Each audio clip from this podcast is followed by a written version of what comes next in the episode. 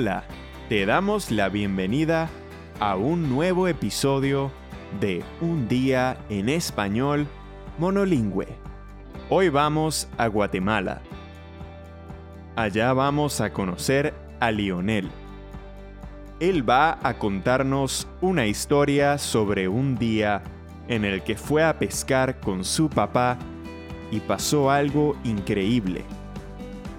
Esta es una historia en la que la realidad y la leyenda no son fáciles de diferenciar. Si escuchas con atención, en este episodio hay muchos ejemplos de descripciones de personas y objetos. Vamos a Guatemala. Hola, me llamo Leonel y soy de Guatemala, un hermoso país centroamericano al sur de México. Es famoso por sus ruinas arqueológicas mayas y por sus hermosos paisajes. Hoy quiero contar una historia de cuando yo era niño y vivía con mi papá, mi mamá, mis tres hermanas y mis tres hermanos. Pero voy a contar la historia en presente. Ustedes tienen que imaginarse que yo soy un niño pequeño. ¿De acuerdo? Entonces empezamos la historia. Yo tengo ocho años y vivo con mi papá, mi mamá, mis tres hermanos y mis tres hermanas en un lugar que se llama Hacienda La Estrella. Mi papá trabaja acá. Mi papá se llama Emilio y es alto y muy fuerte. A él le gusta pescar.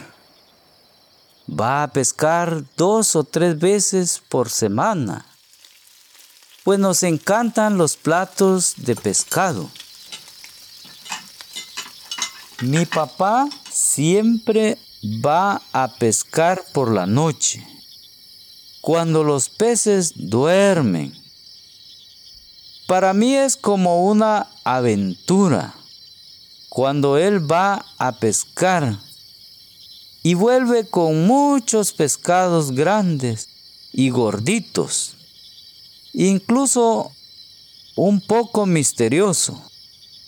Yo nunca he ido a pescar con él.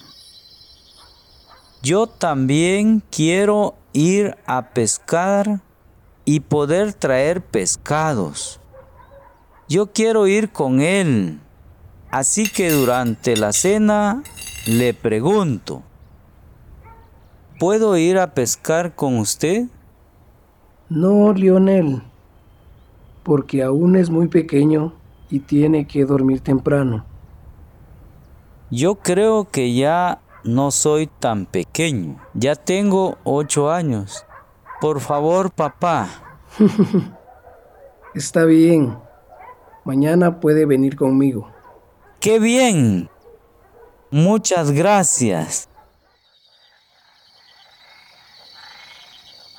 Por fin vamos a pescar.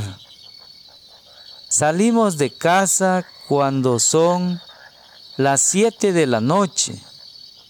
Está ya un poco oscuro, pero hay una luna blanca enorme que ilumina el camino. Caminamos hasta el río Ispat. El nombre de este río significa encanto. Cuando llegamos al río, el agua está negra y las estrellas amarillas se reflejan en ella. Parecen granitos de maíz.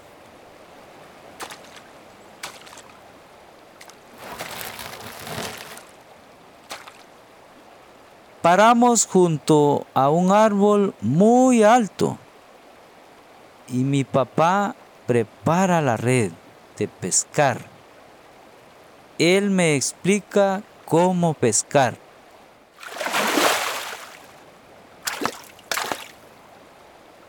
Yo miro a mi papá mientras él lanza la red. Lanza la red muy lejos y después ayudo a recogerla. Continuamos pescando. Caminamos mucho y volvemos a lanzar la red muchas veces y pescamos mucho. La luna ahora está muy alta en el cielo yo tengo mucho sueño. Ya es muy tarde. Tenemos que regresar. Sí, papá.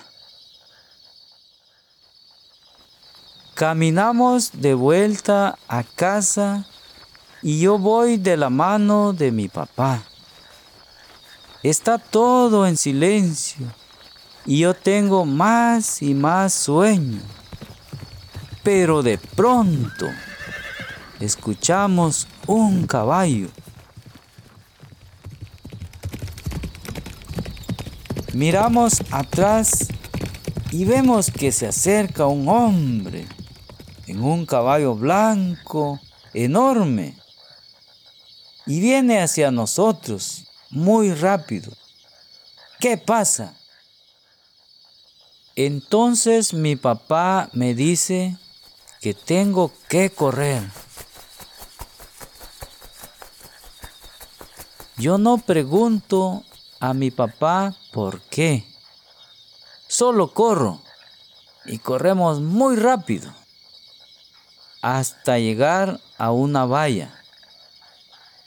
Cruzamos la valla y nos escondemos detrás de unos matorrales. Tranquilo, Lionel. Solo es un vaquero, pero tenemos que estar en silencio. Sí, papá.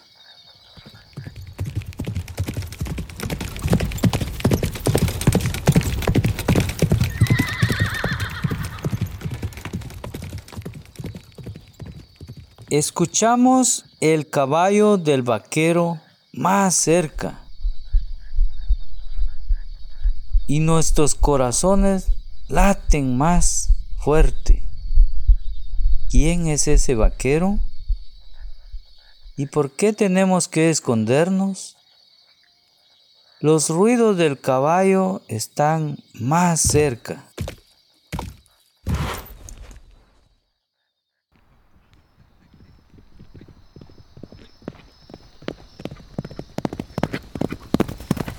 Entonces el vaquero pasa al lado de la valla y continúa sin pararse. Uf.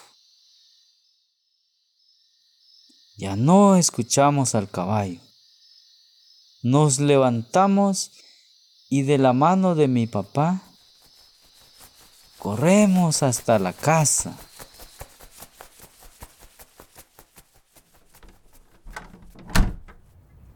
Cuando por fin llegamos a casa, mi papá me dice que el vaquero era Juan Noj.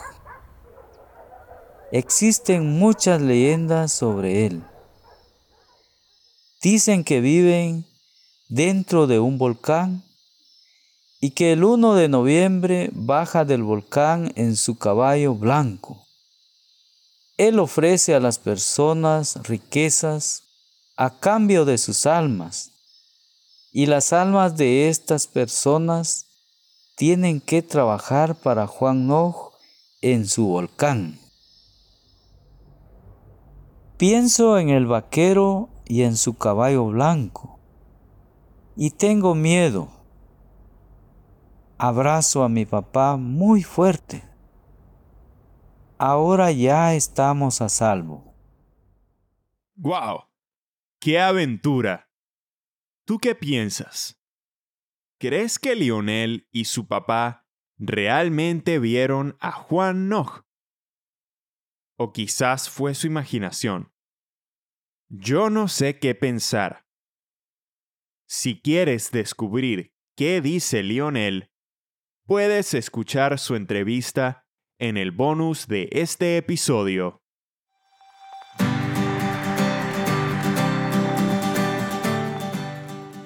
Un día en español ha sido producido por los expertos y las expertas en idiomas de Babel.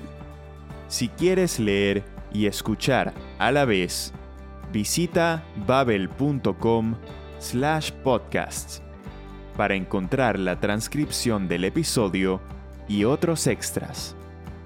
Y si quieres darnos tu opinión o hacernos alguna pregunta sobre el podcast, escríbenos un correo a podcasting.babel.com o deja un comentario en tu app preferida para escuchar podcast. Gracias por escuchar y hasta un próximo día.